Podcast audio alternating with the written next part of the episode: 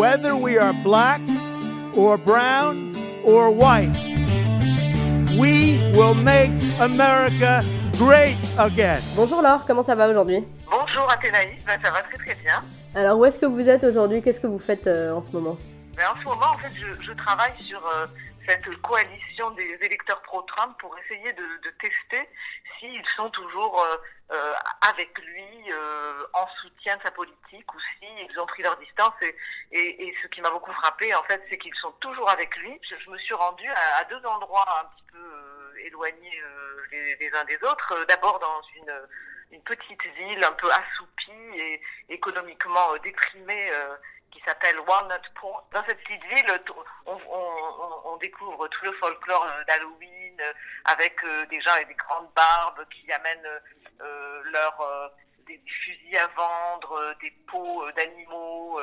Euh, et donc pas mal de femmes qui ont voté pour Trump mais qui se demandent pour qui elles vont voter. Et puis et puis ce personnage, donc Ronnie euh, Godson, qui lui euh, a installé une sorte de stand très amusant, euh, puisqu'en fait il a sa propre euh, entreprise de vente de cannes à pêche et il y a toutes sortes d'hameçons qu'il confectionne lui-même, qu'il produit euh, et se présente comme un inventeur et un entrepreneur aussi. Et l'autre personnage que j'ai rencontré, euh, dans, une, dans un meeting de Mike Pence qui se tenait à Pittston, dans le nord-est de la Pennsylvanie.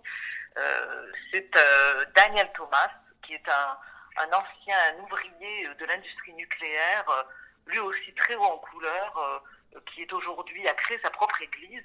Et lui aussi, il explique à la fois euh, tout son, son, son parcours et pourquoi il estime qu'il faut soutenir Trump. Il dit qu'il a été pendant 40 ans un démocrate conservateur et que euh, en 2016, il a changé d'affiliation et devenu républicain parce que tout à coup, il a vu en Trump l'homme qui, euh, qui répondait exactement à ce que lui attendait. Il dit qu'il en a marre qu'on critique les, les, les Trumpistes euh, parce qu'ils sont euh, conservateurs, religieux, attachés à la patrie, etc. Et donc, euh, voilà, il, il, donne sa vérité et il se dit persuadé que Trump va gagner les élections mi-mandat. Alors ces, ces, deux témoignages, on a décidé de les mettre dans un seul et même épisode parce qu'ils offrent deux points de vue assez semblables finalement et assez typiques de cette Amérique euh, trumpienne qui continue de penser que Trump va en fait les sauver et ça, quoi qu'ils disent et quoi qu'ils fassent. Exactement. En fait, euh, ce, qui qui me frappe beaucoup euh, depuis que je suis arrivée ici, c'est que au fond, cette coalition tout à fait euh, peu ordinaire qui s'est constituée autour de Trump et nota notamment dans ces États bleus euh, dé démocrates euh, comme la Pennsylvanie, c'est que euh, cette coalition tient tient la route. Euh, ces gens-là restent soudés derrière lui. Ils ont le sentiment que si il parfois il va trop loin dans, dans sa dans ses paroles, c'est parce qu'il est pressuré par les démocrates que les démocrates sont responsables en réalité euh, de euh, la radicalisation et de la polarisation parce qu'ils n'ont jamais accepté la légitimité de leur président. Euh, on va écouter du coup les témoignages de Ronnie et de Daniel Thomas, du révérend Daniel Thomas, et puis on se retrouve demain alors pour un, un nouveau témoignage. Exactement, on continue la route. Super, merci beaucoup, bon courage, au revoir. Le président Trump, je l'aime. En tant qu'homme d'affaires depuis 34 ans, je vous le dis, j'ai voté pour lui comme beaucoup de gens en Pennsylvanie. Parce qu'il conduit le pays comme il a dit qu'il allait le faire, comme une entreprise. Il s'est débarrassé de tout le brouhaha et il a les pieds sur terre. Il parle comme les gens parlent. Il ne fait pas de politique verbalement, il n'emploie pas le langage, la terminologie habituelle, mais il parle avec le cœur. Il appelle un chat un chat. Et si vous avez tort, il vous le dira. Si vous avez raison aussi. Il croit en Dieu. Il va à l'église. Et il dit toujours que Dieu bénisse tout le monde. Vous n'entendrez jamais ça de la part d'un autre président. Il a remis les choses dans l'ordre, les investissements sont montés en flèche. Personnellement, j'aimerais qu'il soit réélu. Parce qu'il dit la vérité à tout le monde. Et peu importe qu'il marche sur les plates-bandes des autres. Il est allé en Corée, personne d'autre n'était allé en Corée du Nord avant. Il est allé en Russie, il a parlé avec Poutine. Il fait des choses que personne ne fait. Et quand il dit qu'il va le faire, il le fait. Il a nettoyé les arcanes de Washington. Il a dit qu'il construirait un mur et il a commencé à le faire. À propos des océans aussi, il a dit qu'il allait empêcher les gens d'y déverser n'importe quoi. C'est ce qu'il fait en ce moment. Tous les pays le font et il est en train d'arrêter ça. Tout ce qu'il a dit qu'il ferait pendant sa campagne, il est en train de le faire en ce moment. Selon moi, on devrait lui donner une chance parce qu'il dit la vérité. Il ne fait pas que dire baissons les impôts et nous aurons de meilleures écoles.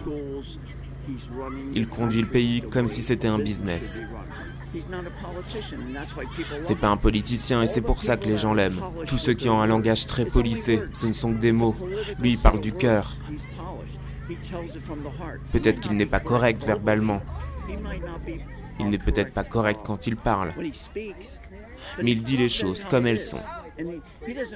Il ne lit pas un prompteur, regardez ses yeux. Il se détourne du téléprompteur et il parle comme il veut parler, comme une personne normale le ferait. Toutes les choses qu'on voit à la télé, c'est juste pour les sondages. Les démocrates détruisent les républicains et les républicains détruisent les démocrates. C'est n'importe quoi. C'est de la politique. Si je me présentais au Congrès ou au Sénat ou à la présidence, je ne détruirais personne. Je ne dirais pas ⁇ Oh, Jim Smith a fait un mauvais job, il a volé nos impôts ⁇ pourquoi est-ce que personne ne dit jamais rien de positif Du genre, hey, Jim Smith est un bon sénateur, mais essayons d'avoir quelqu'un de nouveau, parce qu'un nouveau sénateur pourrait faire ça ou ça. Il a rien fait de mal, il a fait du mieux qu'il a pu. Trump est un homme d'affaires qui dirige le pays comme une entreprise et c'est ça que j'aime chez lui. C'est ça que la majorité des habitants de Pennsylvanie aiment. Et il est drôle. Et ceux qui ne l'aiment pas sont juste jaloux, parce qu'ils sont comme lui. Il a les pieds sur terre, il serre la main des enfants, et il leur fait des câlins. Chez les autres présidents, ça sonnait faux.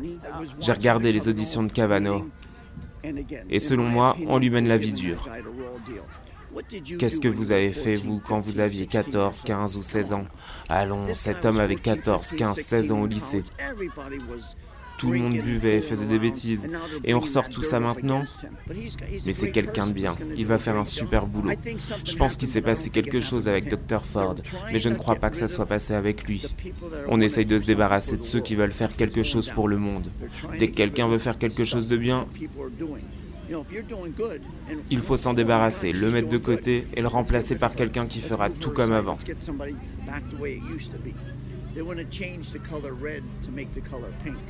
Ils veulent transformer le rouge en rose, le vert en jaune. Je ne me laisserai pas berner, les gens de Pennsylvanie non plus.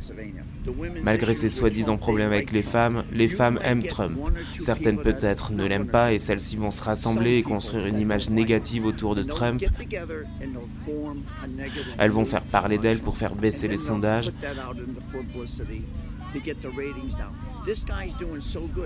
Mais ce mec fait tellement de choses bien, elles ne peuvent pas l'empêcher d'avancer. C'est comme un cheval de Troie, on ne peut pas l'arrêter. Et s'il se fait réélire, ce monde va changer radicalement. Regardez Poutine et le mec en Corée. La Corée du Nord et la Corée du Sud se parlent. Ça n'est jamais arrivé avant. C'est parce qu'il est allé leur parler. Personne n'avait eu les coronesses de faire ça avant. J'ai été encarté chez les démocrates pendant plus de 40 ans. En 2016, j'ai basculé chez les républicains. J'ai entendu ce que Trump voulait faire pour le pays et j'étais d'accord avec lui. Ce pays avait besoin de changer drastiquement. Le point le plus important pour moi, ça a été Let's Make America Great Again. Pendant toutes ces années, j'ai regardé ce pays dégringoler encore et encore. On m'avait promis que je pourrais garder le même docteur, et j'ai dû en changer. Je n'en ai pas été informé par l'Obamacare, et ça m'a coûté plus cher. Et puis économiquement, le pays stagnait. Et j'ai l'impression que ceux qui faisaient partie de l'administration Obama étaient trop libéraux. Ils n'étaient intéressés que par eux-mêmes, pas par le pays. Moi, je vois les choses comme ça. Faites ce que vous voulez. Si vous vous sentez bien par rapport à ça, je me fous du fait que ce que vous fassiez soit mal. Si vous pensez que c'est bien, allez-y, faites-le. Mais pas moi. Je suis un conservateur, et selon moi, il n'y a qu'un seul chemin, celui de Dieu. J'étais un démocrate conservateur, mais j'ai vu le parti s'éloigner de plus en plus du droit chemin. Et maintenant, quand je vois ce qui se passe en Amérique, dans nos rues, les manifestations, ils n'ont aucun respect pour personne à part eux-mêmes. Tout ce qui les intéresse, c'est leur agenda. Et je vois ce qui se passe dans les universités comme Berkeley ou l'Université de Californie. Quand des conservateurs prennent la parole, ils les chassent à travers la ville.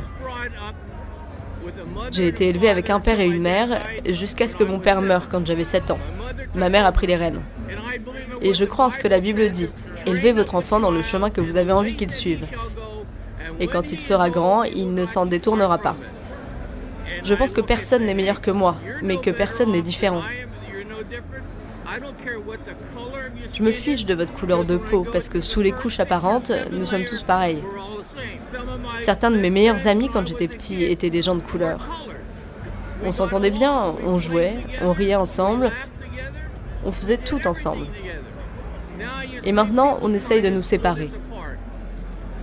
On dit que je suis raciste. Pourquoi? Parce que je parle à quelqu'un qui vient d'Asie, à quelqu'un qui vient de Paris. Ils sont pas mieux que moi, on est tous pareils. On est des enfants de Dieu. On a des lois pour l'immigration. Nous sommes un pays basé sur des lois, sur des règles. Si vous voulez venir aux États-Unis, faites-le comme mon père l'a fait. Mon père a émigré du Pays de Galles. Il est venu par des canaux normaux, par Ellis Island à New York. Il y a passé un certain temps, puis il est arrivé enfin en Pennsylvanie. Il a rempli tous les papiers nécessaires avant qu'on lui dise Ok, monsieur Thompson, allez-y. Je me fiche de qui se présente, à partir du moment où il se bat pour les idées que, selon moi, un bon leader dans ce pays devrait avoir. Il ne doit pas être préoccupé par lui-même, mais par son peuple. Et c'est comme ça que je vois Trump. Trump se dit, l'Amérique est en déclin, faisons revenir les emplois, faisons revenir les usines, mettons de la nourriture sur les tables. Dites à ces gens qu'il y a des emplois. Moi, je suis parti à la retraite assez jeune, mais je suis reconnaissant d'avoir eu l'opportunité de dire que j'ai bossé, j'ai eu un bon boulot. Et j'ai pu dire à mes enfants, tout ce que vous avez à faire, c'est bosser dur et vous vous en sortirez. Souvenez-vous juste que votre mère et votre père vous ont élevé dans le but d'être de bons et loyaux citoyens américains. C'est tout ce que j'attends des gens. Je me fiche de leur couleur de peau, à partir du moment où vous dites que vous êtes américain et que vous êtes fier de l'être. Dieu ne nous juge pas sur l'apparence. Il regarde dans nos cœurs. Le seul problème, ce sont les vieux briscards de la politique, ces vieux increvables, comment les nommer, des, représentants du gouvernement, qu'ils soient républicains ou démocrates. Ils ne supportent pas que quelqu'un qui ne soit pas du sérail politique dirige le pays et le rende meilleur.